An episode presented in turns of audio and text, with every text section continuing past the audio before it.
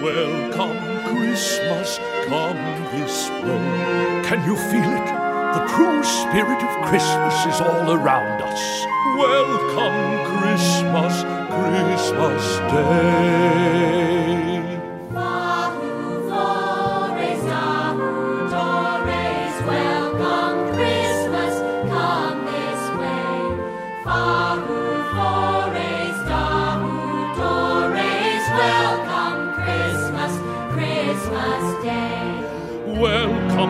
Christmas, Faruramus.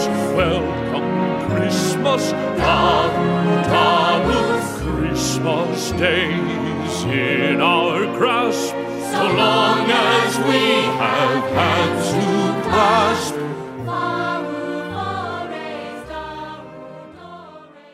Muy buenas tardes, buenas noches para todos mis queridos oyentes de Radio María Colombia.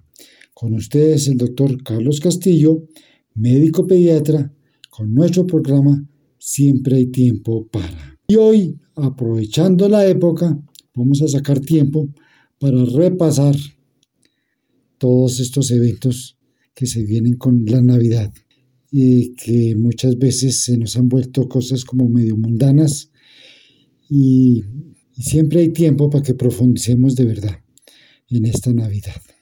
Así pues que empecemos nuestro programa en el nombre del Padre, del Hijo y del Espíritu Santo.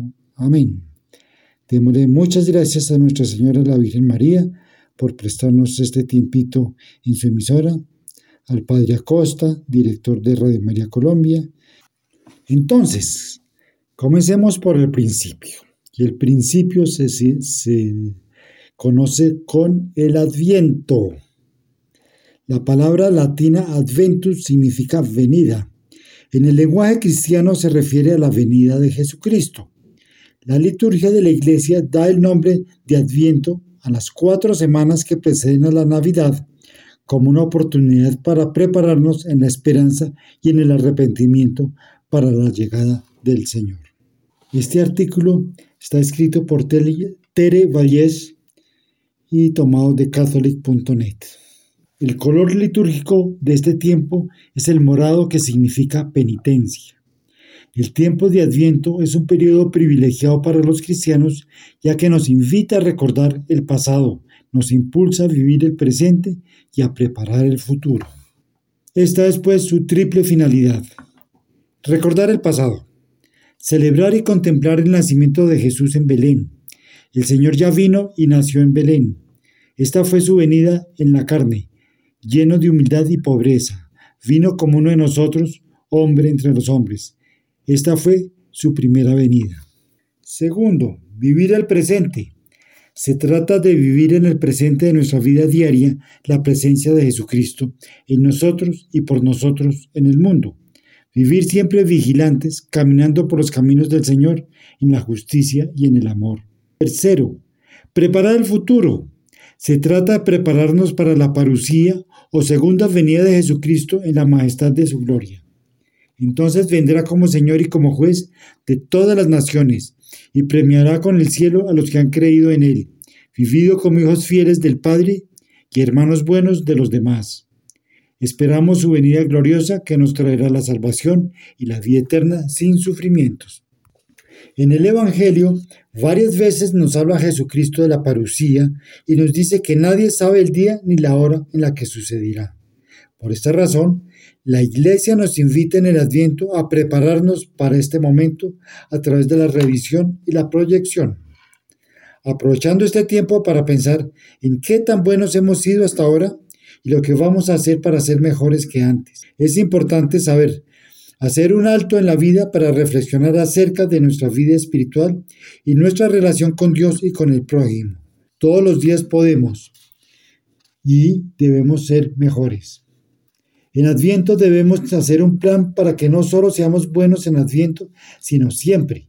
Analizar qué es lo que más trabajo nos cuesta y hacer propósitos para evitar caer de nuevo en lo mismo. Algo que no debemos olvidar. El Adviento comprende las cuatro semanas antes de la Navidad. El Adviento es tiempo de preparación, esperanza y arrepentimiento de nuestros pecados para la llegada del Señor. En el Adviento nos preparamos para la Navidad y la segunda venida de Cristo al mundo cuando volverá como el Rey de todo el universo. Es un tiempo en el que podemos revisar cómo ha sido nuestra vida espiritual, nuestra vida en relación con Dios y convertirnos de nuevo. Es un tiempo en el que podemos hacer un plan de vida para mejorar como personas. Cuidemos nuestra fe. Esta es una época del año en que vamos a estar bombardeados por la publicidad para comprar todo tipo de cosas. Vamos a estar invitados a muchas fiestas. Todo esto puede llegar a ser que nos olvidemos del verdadero sentido del adviento. Esforcémonos por vivir este tiempo litúrgico con profundidad, con el sentido cristiano. De esta forma viviremos la Navidad del Señor ocupados del Señor de la Navidad. Leyendo este artículo, pues la Navidad todavía no ha llegado. La Navidad, pues sí, es el 25 de diciembre. Todo el adviento y todo este tema de las velitas y demás es la preparación para la Navidad. Pero la costumbre es decir, llegó la Navidad. La Navidad llega el 25 de diciembre. Y hablando de las velitas que encendimos, este 7 de diciembre por la noche, aquí en Colombia, en otras partes lo hacen, las velitas las enciendan el 8 de diciembre. ¿Qué significado tiene encender las famosas velitas? La noche del 7 y o del 8 de diciembre, las casas y calles se iluminan con velas y luces multicolores, en medio de un gran ambiente de fiesta en honor a la Inmaculada Concepción de María. El lucernario de la Virgen arrancó en 1854, cuando el pontífice Pío IX proclamó que Jesús fue concebido sin pecado original por obra y gracia del Espíritu Santo en el vientre de María. En su momento, el teólogo Álvaro Rodríguez Vázquez señaló que la noche de las velitas significa la iluminación que hizo Dios en la Virgen y la aceptación de ella de ese proceso divino. Para los católicos, esta tradición de encender la luz es decirle a la Virgen y al Niño Jesús que vengan a cada uno de los hogares. Para muchos, es darle la bienvenida a la Navidad, una costumbre que se ha convertido en algo más fraternal y familiar que religioso. Entonces, ya empezó diciembre, ya empezó el adviento, ya prendimos las velitas. ¿Qué seguimos haciendo? Pues ya mucha gente habrá armado su pesebre. Y no en todas partes del mundo se acostumbra a armar pasabre, pesebre, pero por lo menos aquí en Colombia y en muchos países latinos armamos el pesebre, y quien fue inventado por San Francisco de Asís. Este artículo es del padre Pinto, si quieren buscarlo, aunque está en catholic.net, la página es fatherpinto.com. Entonces, San Francisco fue el santo de la humildad y de la pobreza en la Navidad de 1223, hace muchos años, en el pueblecito de Grecio en Italia. Francisco estaba débil y enfermo y y pensando que tal vez aquella sería su última Navidad en la tierra, quiso celebrarla de una manera distinta y muy especial. A propósito, y esto se me acaba de ocurrir en este momento, en ninguna parte he visto, nadie me ha contado cómo celebraban la Navidad los primeros 1200 años de la era cristiana. Pero bueno, ya estamos casi en el doble y esta segunda mitad de la vida cristiana, hoy en día el pesebre es esencial. Un amigo de Francisco, el señor Juan Velita, era dueño de un pequeño bosque en las montañas de Grecio, y en el bosque había una gruta que a Francisco se le parecía mucho a la cuevita donde nació Jesús, en los campos de Belén, y que él había conocido hacía poco en su viaje a Tierra Santa. Acordémonos que Jesús no nació en, una casita, como siempre se, se, dibuja o se, se piensa que el pesebre es la casita con techo de paja donde nació Jesús. El pesebre se denomina la cunita de paja donde nació Jesús, que era donde los animales comían. Eso es lo que se llama un pesebre. Pero bueno, Francisco habló con su amigo, le contó su idea de hacer allí un pesebre vivo y juntos lo prepararon todo en secreto para que fuera una sorpresa para los habitantes del pueblo, niños y grandes. La gente del pueblo, Francisco y Juan, escogieron algunas personas para que representaran a María, a José y a los pastores. Les hicieron prometer que no dirían nada a nadie antes de la Navidad. Y siguiendo el relato del Evangelio de San Lucas, prepararon la escena del nacimiento. Hasta consiguieron un hermoso bebé para, para que representara a Jesús. La noche de Navidad, cuando todas las familias estaban reunidas en sus casas, las campanas de la iglesia empezaron a tocar solas. Tocaban y tocaban como si hubiera una celebración especial, pero nadie sabía qué estaba pasando. El párroco del pueblo no había dicho que fuera a celebrar la misa de gallo, la misa de medianoche. Sorprendidos y asustados a la vez, todos los habitantes de Grecio salieron de sus casas para ver qué estaba sucediendo. Entonces vieron a Francisco que desde la montaña los llamaba y les indicaba que subieran donde él estaba. Alumbrándose con antorchas, porque la noche estaba muy oscura y hacía mucho frío, todos se dirigieron al lugar indicado y cuando llegaron quedaron tan admirados que cayeron de rodillas porque estaban viendo algo que nunca habían pensado poder ver. Era como si el tiempo hubiera retrocedido muchos, muchos años y se encontraran a Belén. Se encontraran en Belén, celebrando la primera Navidad de la historia. María tenía a Jesús en sus brazos y José, muy entusiasmado, conversaba con un grupo de pastores y pastoras que no se cansaban de admirar al niño que había acabado de nacer. Después, cuando todos se calmaron, el sacerdote que había sido cómplice de Francisco y de Juan Velita en aquel secreto, celebró la misa y Jesús se hizo presente en el pan y el vino consagrados, como pasa siempre que se celebra una misa en cualquier lugar del mundo. Terminada la Eucaristía, Francisco, lleno de amor y de alegría, les contó a todos los presentes con lujo de detalles la hermosa historia de la Navidad. Y Jesús, luz del mundo, llenó sus corazones de paz y de amor. Tres años más tarde, Francisco de Asís murió, dejándonos esta hermosa costumbre de hacer el pesebre todos los años que a todos nos gusta tanto. El pesebre nos muestra el comienzo de la vida de nuestro Señor en el mundo más bien fuera del mundo, rechazado desde que llegó, y su historia comienza fuera del mesón. Lucas 2.7, lo cual era un símbolo de lo que sería también su muerte en la cruz, fuera del otro mesón del espiritual, fuera del templo de Jerusalén. Pero hay otro mesón donde Cristo está a la puerta y llama para entrar en él, si se le abre, claro, el mesón de nuestro corazón. El mundo no recibió al Señor, pero Él nos invita a su casa, a la del Rey, la casa de Dios nuestro Padre. Cristo es consecuente con su propia enseñanza desde que viene al mundo y pone la otra mejilla, la del recibimiento y la acogida, siendo hospedador pero a la manera de un rey, el rey de reyes, quien nos trata como reyes. Voy pues a preparar lugar para vosotros. En la casa de mi Padre muchas moradas hay. Del Evangelio de Juan capítulo 14. El pesebre tiene dos significados comúnmente usados. Se refiere tanto al lugar o especie de establo como a un recipiente hecho de piedra en el que se pone la comida del rebaño. Jesús se denomina a sí mismo nuestro pan del cielo.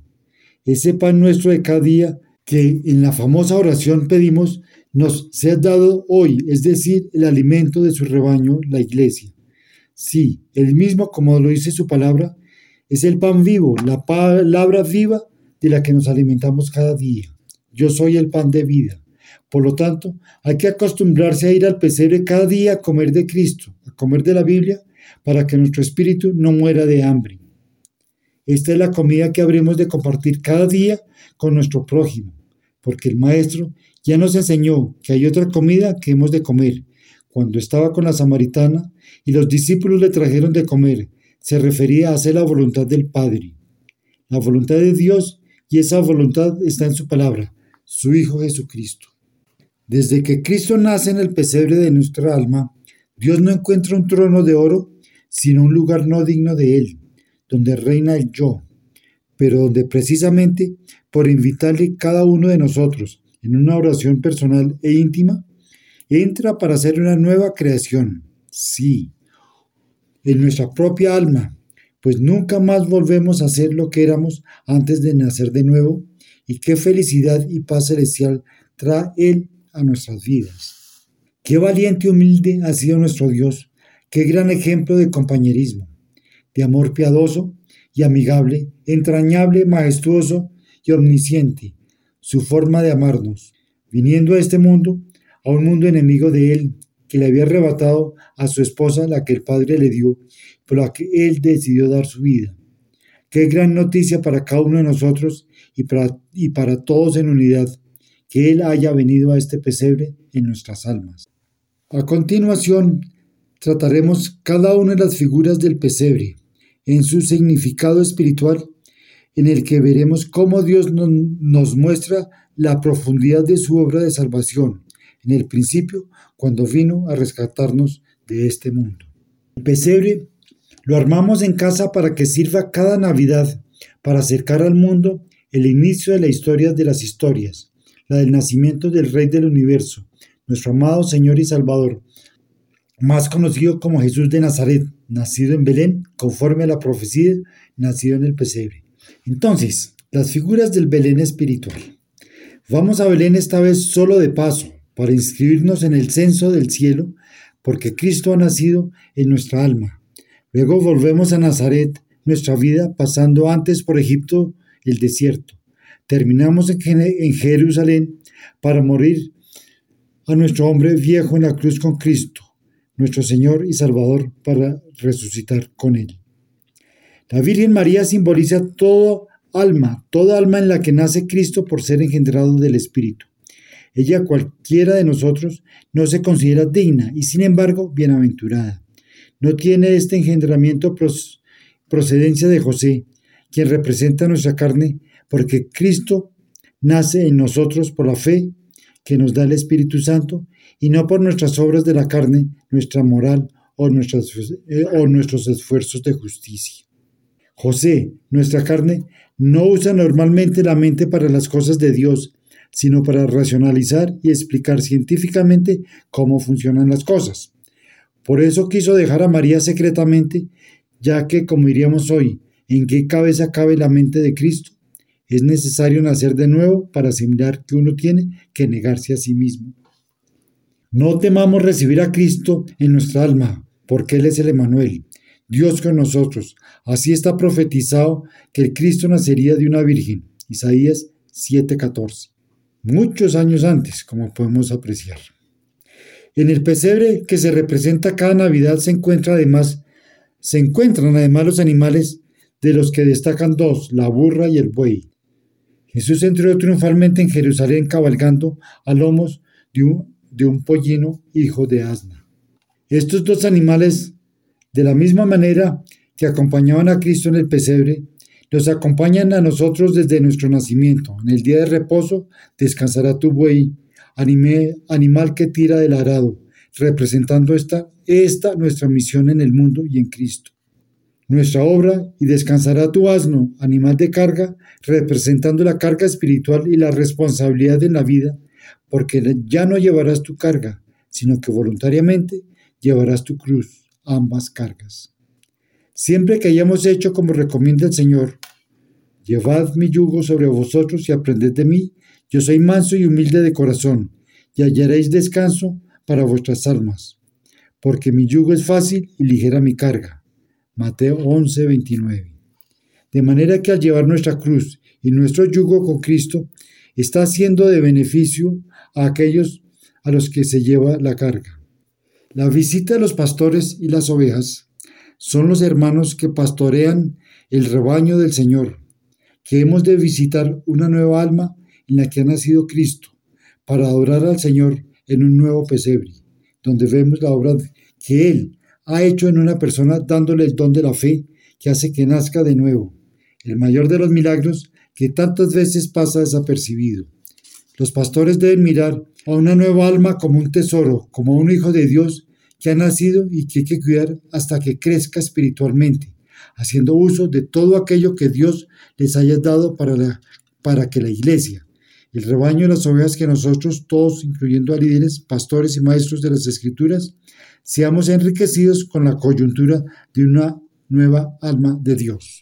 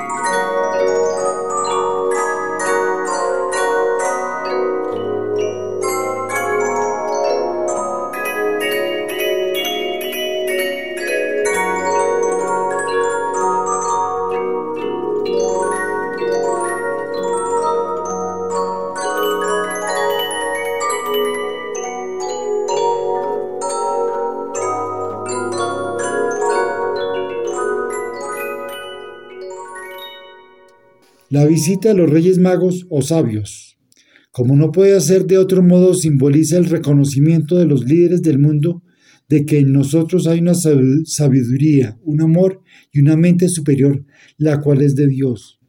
El conocimiento de Dios es superior a toda ciencia humana y sorprende a aquellos que con sinceridad buscan el conocimiento y la sabiduría, los cuales traen al Señor en nosotros oro, incienso y mirra. El metal precioso simboliza el nivel de rey, un reino de reyes y sacerdotes para Dios, su Padre. El incienso simboliza la unción que han visto en nosotros con la que nos unimos a Dios y la amargura de la mirra en la persecución de este mundo al llevar la cruz del mensaje de Cristo ante una sociedad opuesta y enemiga de Dios.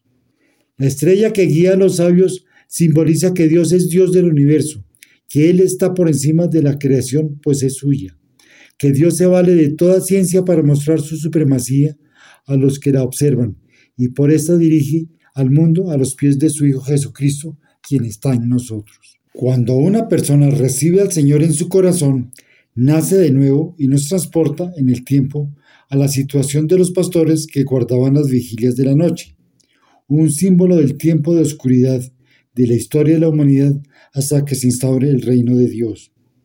Pues bien, estos pastores fueron visitados por el, por el ángel y los millares de ángeles que les anunciaban el nacimiento del rey en un pesebre y glorificaban su nombre con cánticos espirituales. Salgamos corriendo de júbilo, de júbilo, al igual que aquellos pastores, para venir a ver al Señor en un alma, donde acaba de nacer, y abracemos de nuevo, y abracemos a un nuevo hermano en la fe, a un nuevo miembro del cuerpo de Cristo, otro pesebre donde sin duda muchos comerán cuando comiencen a dar testimonio de la fe. Demos gloria a Dios con cánticos e himnos espirituales, haciendo partícipes a los nuevos hermanos de lo preciosos que son sus vidas para nosotros y para Dios. En resumidas cuentas, a misionar, dice el Padre Pinto, autor de este artículo. Quiero pedirle al Señor al protagonista central de nuestras vidas y más ahora en Navidad, que con todo esto que hemos compartido esta Navidad, cada uno de vosotros os mostréis como un pesebre en el cual coman vuestros vecinos y vuestras familias, para que inundemos de alimento espiritual el mundo, para que nuestro Señor sea el centro de atención en el día de su cumpleaños y el invitado de honor en nuestras casas, y que hagáis con toda la familia una sencilla oración que de verdad salga del corazón en la que invitemos a Jesús a sentarse a la mesa en nuestras casas y a bendecirnos con su presencia. Feliz Navidad, hermanos, feliz Navidad, Señor. Jesús de Nazaret, nacido en Belén, en el pesebre. Amén. La Navidad está llena de tradiciones. Una de ellas, como la que acabamos de leer, el pesebre. Otra, el famoso árbol de Navidad. Y tal vez en Navidades anteriores, les he contado lo que me pasó a mí una Navidad, que mi esposa y yo, en ese momento mis hijos no estaban en la casa, estábamos armando, entre comillas, la Navidad. Ella había sacado todas las piezas del pesebre, está armando el pesebre, y me dijo, oye, ¿tú por qué no vas armando el árbol de Navidad? En ese instante sentí yo un estremecimiento porque pensé, perdón, mi señora va a armar el árbol de Navidad conmemorando lo que había hecho eh, San Francisco de Asís y pues obviamente recordando el nacimiento de Jesús en Belén. Y me puse a pensar yo, y el pesebre y el árbol, ¿qué tiene que ver con la Navidad? ¿Por qué el árbol? Me sonó en ese momento algo de verdad que como que no estaba dentro de, de nuestra fe el, famoso árbol de Navidad. Entonces le dije a mi señora, mmm, espera un momento, voy a estudiar y averiguar bien de qué se trata este árbol de Navidad. Y entonces me encontré este artículo entonces, en esa época, les estoy hablando yo hace ya varios años, también de Tere Fernández, de catholic.net. Dice así este artículo de Tere Fernández. Ah, las tradiciones y costumbres son una manera de hacer presente lo que ocurrió o lo que se acostumbraba a hacer en tiempos pasados. Son los hechos u obras que se transmiten de una generación a otra de forma oral o escrita. La palabra tradición viene del latín traditio, que viene del verbo tradere, que significa entregar. Se podría decir que tradición es lo que nuestros antepasados nos han entregado. En el caso de la Navidad, lo más importante de las tradiciones y costumbres no es solo su aspecto exterior, sino su significado interior. Se debe conocer por qué y para qué se llevan a cabo las tradiciones y costumbres para así poder vivirlas mejor. Este es un modo de evangelizar. Y eso fue lo que nuestro Señor yo creo que me, me jaló una oreja y cuando iba a armar el pesebre me dijo, espera un momentico, piense bien qué es lo que va a hacer. Y pues me puse a averiguar esto. Estas existen muchas tradiciones y costumbres que se celebran en el tiempo de Adviento y de la Navidad.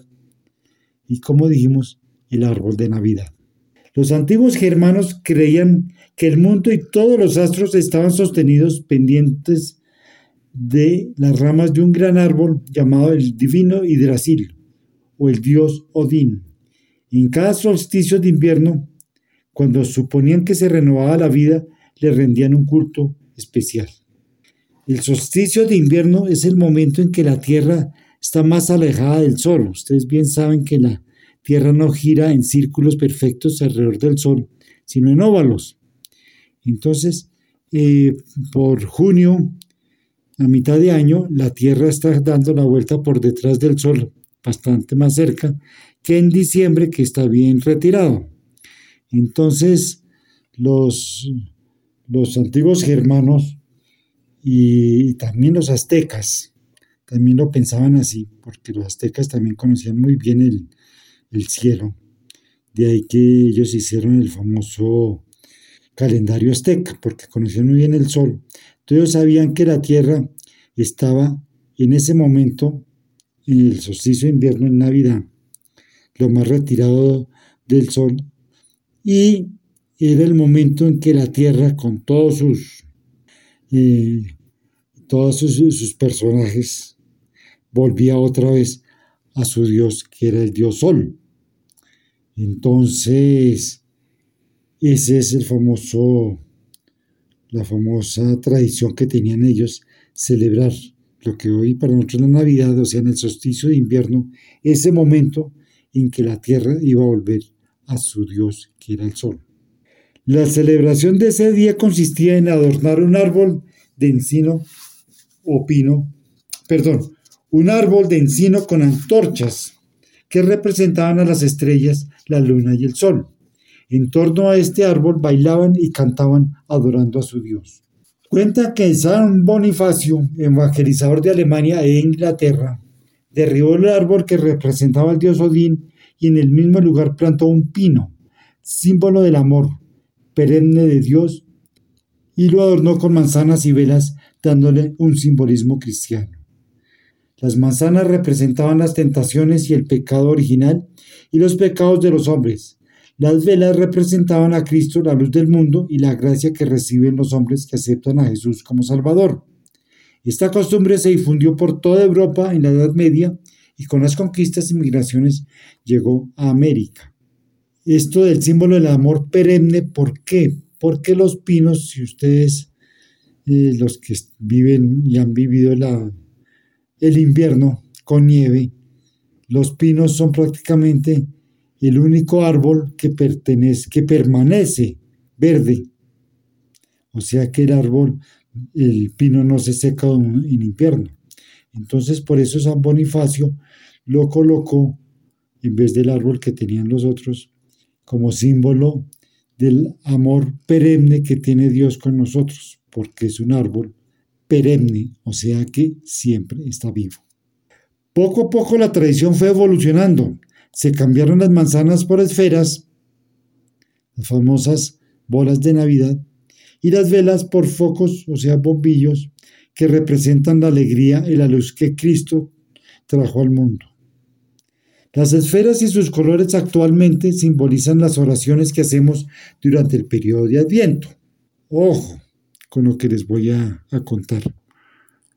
hoy en día se acostumbra armar el árbol de Navidad, inclusive desde mucho antes que comience el Adviento, se le ponen un montón de esferas, un montón de luces, un poco de adornos y se coloca en la esquina de la sala como, como un simple adorno, un adorno de Navidad, el árbol de Navidad.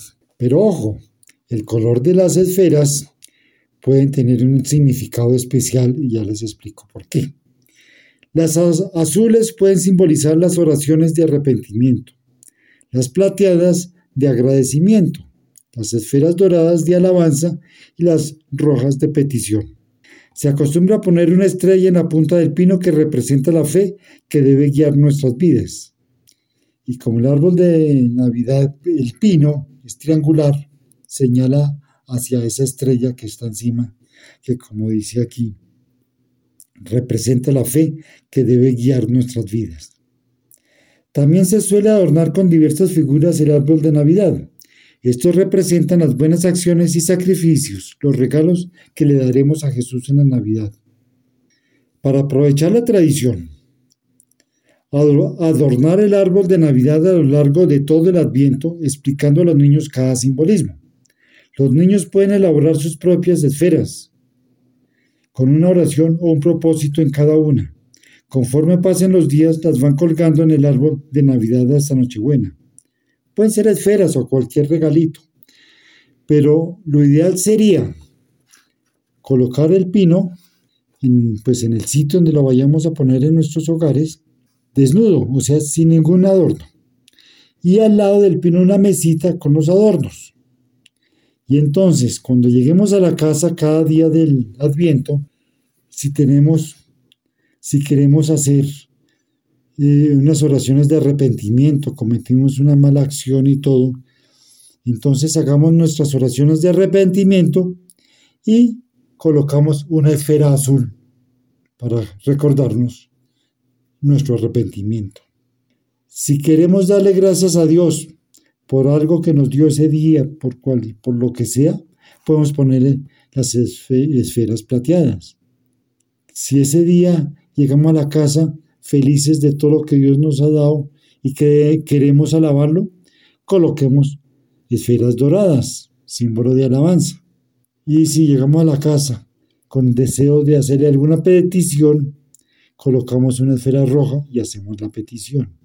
Entonces, todos los días, y durante todas las cuatro semanas del Adviento, que son 28 días, más o menos, hemos estado poniendo una o dos o varias esferas, porque puede ser una esfera de petición por la mañana cuando salimos para el trabajo, y por la noche una esfera plateada de agradecimiento, etcétera, etcétera. Y el 24 de diciembre tenemos el árbol lleno de esferas, quiere decir que esa Navidad la estuvimos viviendo como debe ser. Y si les explicamos a nuestros hijos esos, esos significados, ellos también lo van a entender y con el tiempo cada día van a disfrutar más la Navidad en el sentido de que no es, un, no es una época de, de, de poner adornos y hacer fiestas, sino es un momento de alabar a Dios, de estar con Él. Se le puede poner también otra cajita a los niños con distintos regalitos que ellos eh, le quieran regalar al niño Jesús. Por ejemplo, le podemos decir que el día que le ayudaron a la mamá a arreglar la casa, entonces ese día pongámosle tal regalito en el pesebre al niño Dios. Que el niño Dios les, les dio un regalo o los hizo felices con algo en especial, entonces vamos a ponerle en el árbol de Navidad otro regalo para el niño Dios. Ojo que no son los regalos del árbol de Navidad que nos compartimos nosotros en la Navidad, sino que durante toda esta época de Adviento, con el árbol ahí puesto, cada uno de nosotros, las esferas, los niños, los regalitos, como es el cumpleaños del niño Dios, de Jesucristo? Y eso es una pregunta que yo siempre les comienzo a hacer a mis pacientes desde el primer día de Adviento, el primer día de Navidad, digo, porque a veces el Adviento empieza antes. Entonces les pregunto, ¿y quién cumple años este mes? pues muchos niños saben, pero otros no tienen ni idea.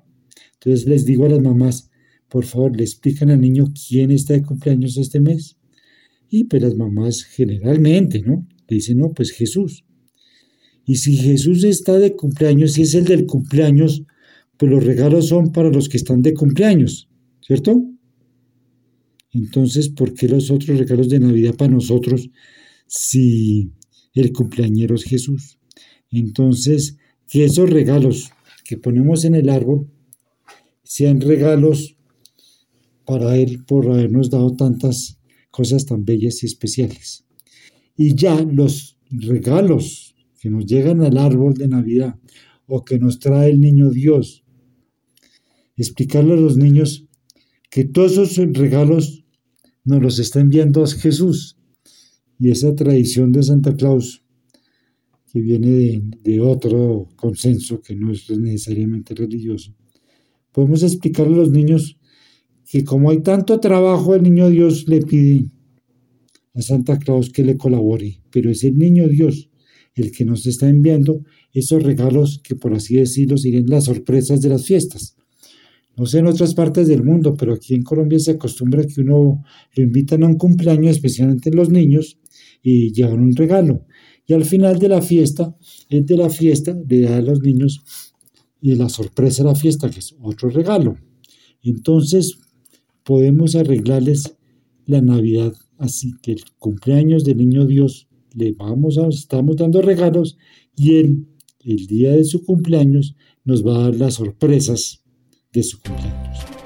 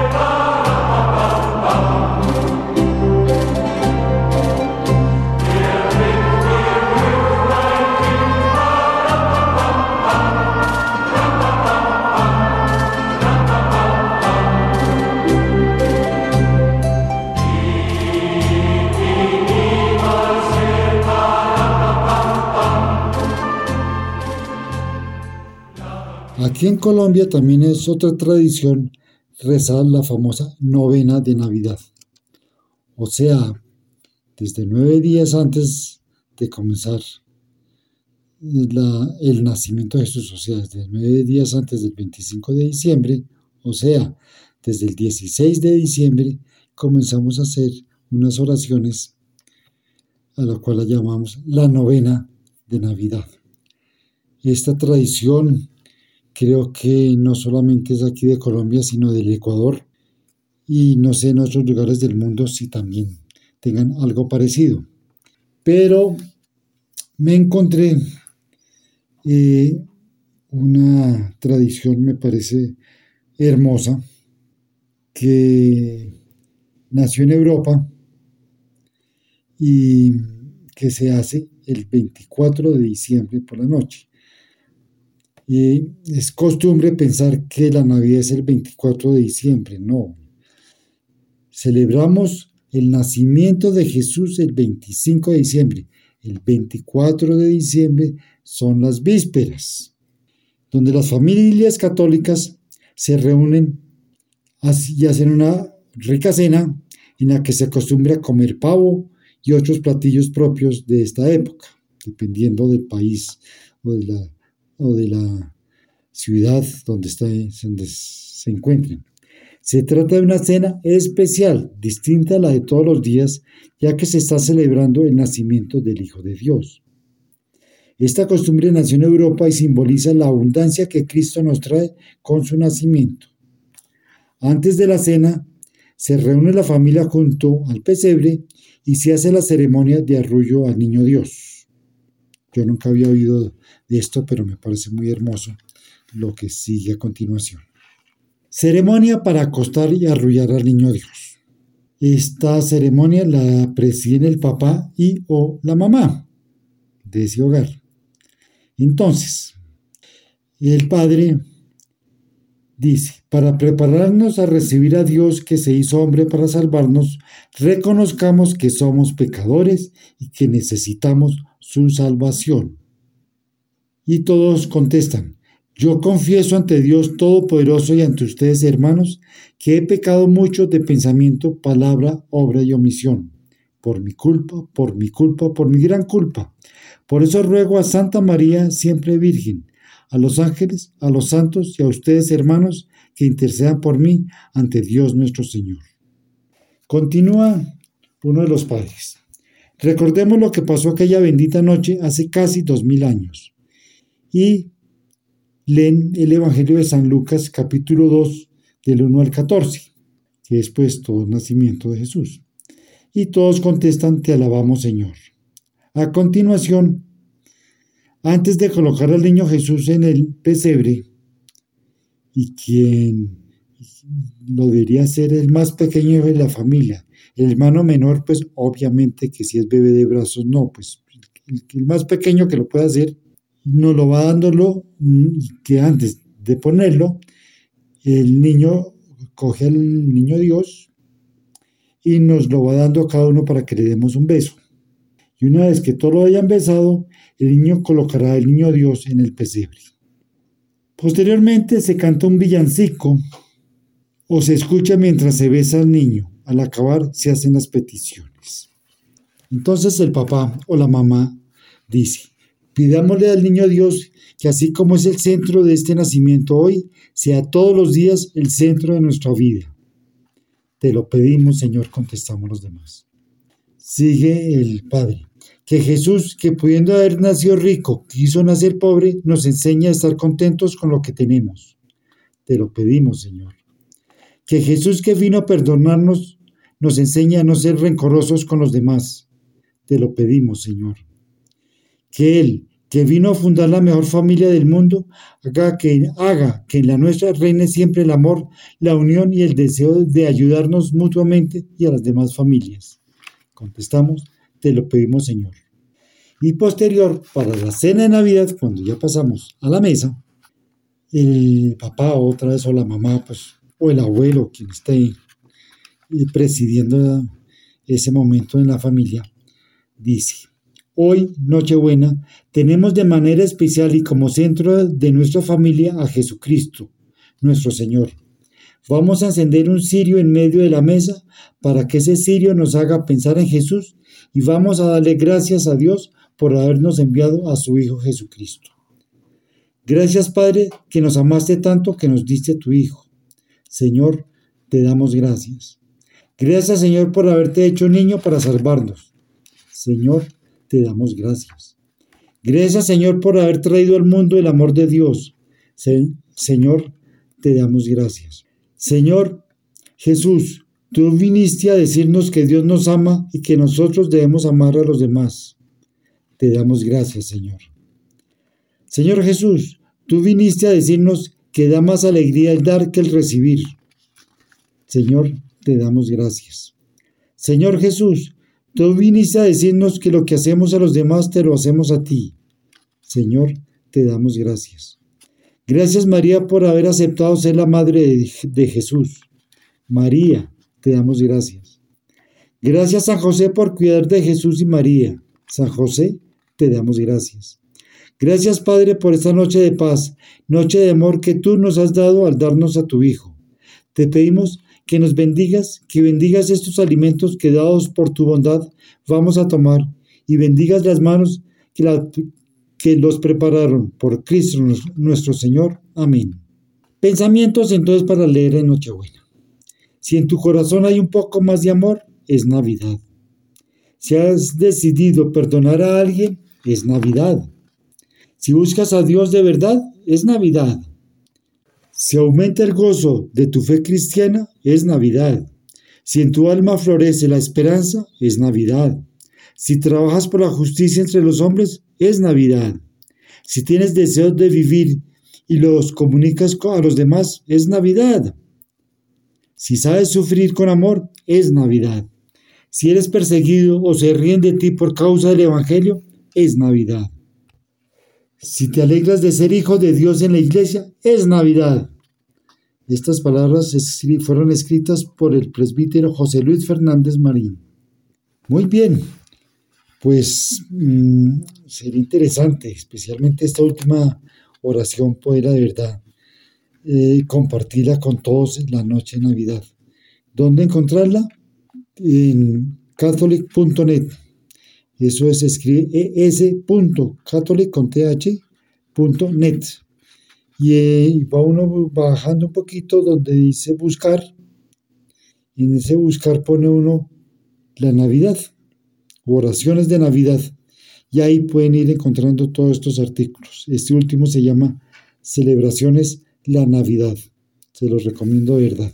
Entonces, en estos días que nos quedan para comenzar, para celebrar propiamente la Navidad, ese 24 de noviembre por la noche y el 25, obviamente, Padre, gracias a Dios, vámonos preparando, meditando todos estos temas.